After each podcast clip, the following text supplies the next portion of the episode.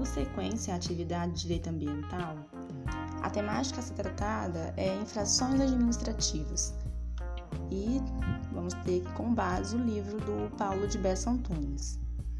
As infrações administrativas possuem como principal fonte é, de documento normativo o Decreto 6.514 de 2008. Segundo o autor, a edição desse decreto se deu pelo fato de a Lei de Crimes Ambientais, a Lei 9605 de 98, não trazer as definições acerca das infrações.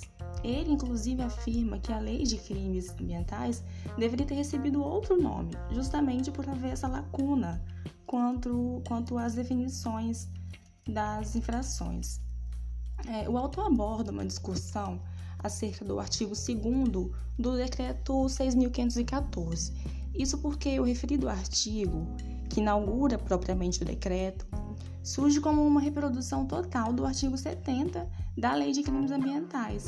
Artigo este que traz tipos administrativos abertos, evidenciando lesão ao princípio da legalidade administrativa, segundo ele.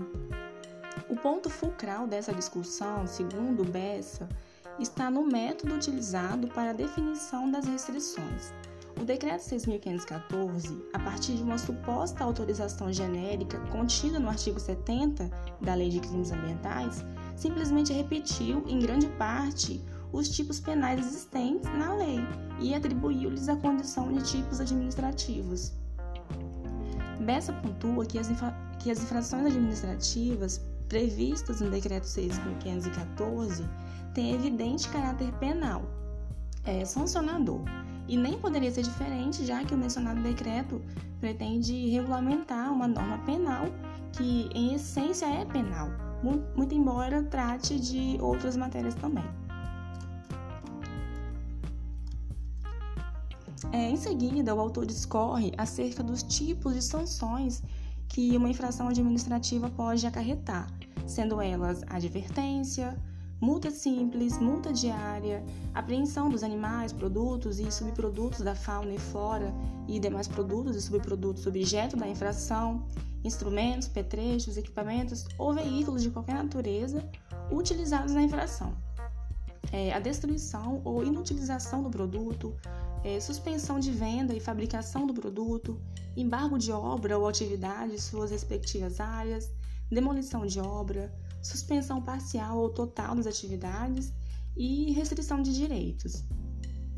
Bom, para a autuação, o autor pontua que deve ser feita pelo agente da administração pública legalmente investido na função pública e com designação específica para fiscalização. Outra discussão que envolve esse tema é a seguinte, conforme é, elucida Bessa. É, em contextos de legalidade estrita, como é, como é o da aplicação do direito administrativo sancionatório, faz necessário que haja prévia previsão legal das sanções a serem aplicadas ao infrator, assim como se faz necessário que os motivos e fundamentos que impliquem o agravamento das sanções a serem aplicadas pela autoridade administrativa estejam igualmente previstos na norma. Contudo, também nesse ponto, a Lei de Crimes Ambientais deixa a desejar, pois o capítulo que cuida da infração administrativa simplesmente não é dotado de tal previsão legal. É, outro, outro, outra, outro ponto nessa matéria que envolve várias discussões é no tocante a prazos, a prazos prescricionais. É, com autores defendendo a imprescritibilidade em matéria ambiental, sustentando que, do contrário, o bem jurídico meio ambiente não teria a devida proteção, e os que defendem a incidência da prescrição. O autor, ora estudado, defende a tese da incidência da prescrição e, para ele, a prescrição é instituto jurídico que tem por finalidade resguardar a segurança jurídica e, de nenhuma forma, a sua aplicação nas questões ambientais tem a consequência de deixar o bem jurídico, o meio ambiente, sem a devida tutela. É, ele ressalta que a tese da imprescritibilidade antes favorece a administração e não o meio ambiente. Ele afirma que a não incidência da prescrição é ipso facto, a leniência da inércia administrativa, com a indolência do administrador em cumprir suas funções.